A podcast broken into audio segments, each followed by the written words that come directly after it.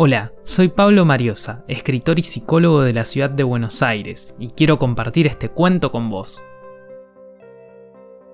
Adolfo Bioy Casares, Historias de Amor. Reverdecer. Seguía mirando el sepulcro porque estaba resuelto a no moverse hasta que se alejaran las hermanas de la pobre Emilia, y porque en el instante en que se volviera, para salir del cementerio, entraría en el mundo donde ya no podría encontrarla. No se resignaba a emprender el regreso platicando pías trivialidades con esas mujeres, ni se dejaría engañar por la esperanza, tan deplorablemente inútil, de buscar en ellas algún rasgo en que su amiga perdurara. Las mujeres partieron por fin. Él estaba por irse, cuando descubrió a una distancia que sarcásticamente calificó de respetuosa al hombre de las pompas fúnebres, con el aire contrito, servil, implacable, que ya le conocía. Desde la noche del accidente, lo vio merodeando por los alrededores de la casa de Emilia, en un automóvil negro. Ahora pretendería, probablemente, venderle algún álbum de fotografías y de recortes o algún adorno para la tumba, pero lo aterraba la posibilidad de que el individuo, en el afán de ponderar el trabajo de la empresa, le comunicara pormenores macabros.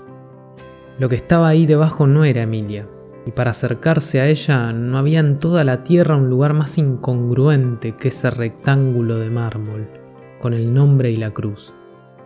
Mientras él viviera, sin embargo, traería flores. Alguien debería hacerlo, y la persona indicada para hacerlo era él. La persona indicada, reflexionó con orgullo, y la única, pues en la vida y en la muerte de Emilia estaba solo con dolor en el corazón, recordó que en alguna época había anhelado una seguridad como la que ahora tenía, la seguridad de que nada pudiera ocurrir. Juntos habían leído los versos de un poeta francés. Por poco que te muevas, despiertan mis angustias. Y él había exclamado, es verdad, ¿cómo pedir a un ser tan vivo como Emilia que permaneciera quieta a su lado, que no fuera inconstante? No pidió nada, pero el milagro de fidelidad ocurrió. Tal vez por eso ahora se hallaba en medio de una soledad tan extrema, sin nadie para compartir el dolor. El cansancio de los últimos días lo llevó a pensar en imágenes, poco menos que soñando despierto, se vio a sí mismo como un jardinero de tumbas. Todos los viernes pondré aquí un ramo de rosas, murmuró, para compensar las calas que traerán esas mujeres. Cuando advirtió que el individuo había partido, lentamente emprendió el camino de vuelta. Cruzó lugares abiertos y desolados, bajó hasta la plaza y a la sombra de los árboles de la calle Artigas. En la tibieza del aire y en un olor de hojas presintió la todavía lejana primavera. Un piano, en una de las casas próximas, tocaba una marcha, circense y trivial, que no oía desde hacía tiempo. Recordó Argüello, o Araujo, como se llamaba su antecesor. Era este un personaje borroso, que nunca lo inquietó. Por lo que había colegido, la conoció Emilia cuando ella tenía menos de 20 años, y probablemente se valió de la circunstancia. Nada concreto le había dicho Emilia contra ese primer amor, era incapaz de ello, pero sin lugar a dudas le dio a entender que en su vida había contado poco.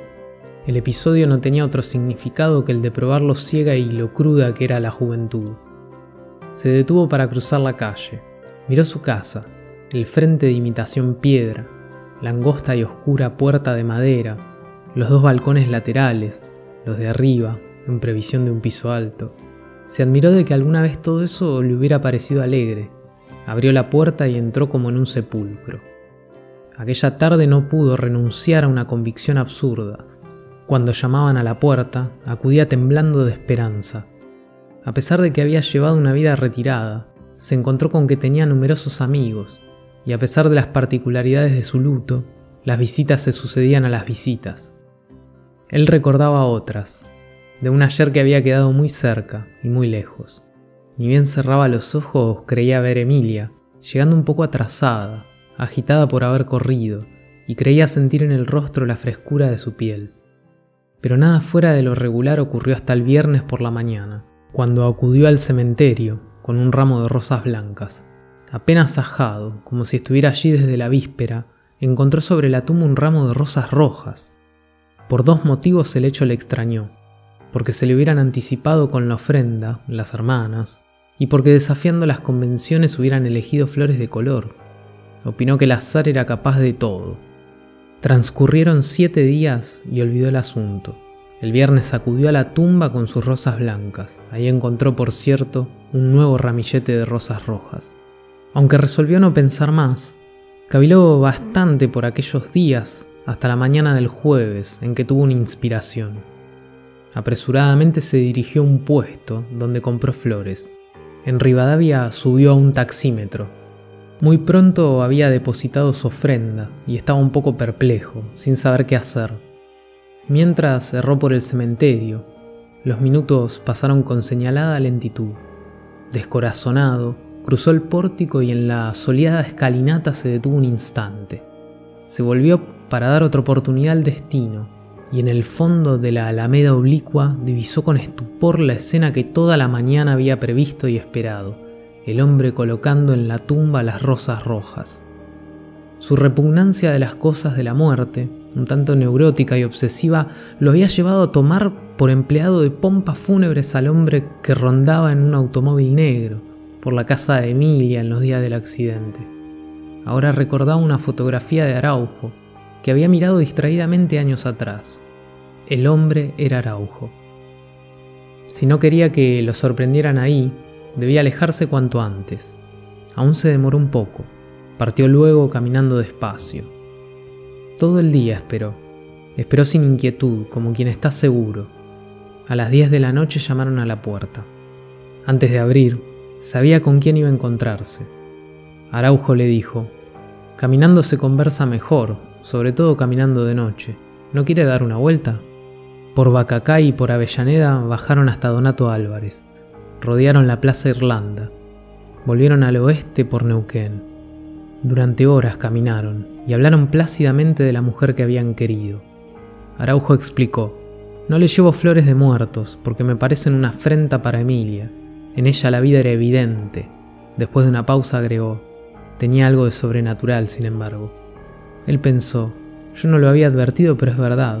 Aunque aparentemente contradictoria con algunas afirmaciones anteriores, encontró que no era menos cierta otra observación de Araujo, porque era sobrenatural, debemos ahora conformarnos.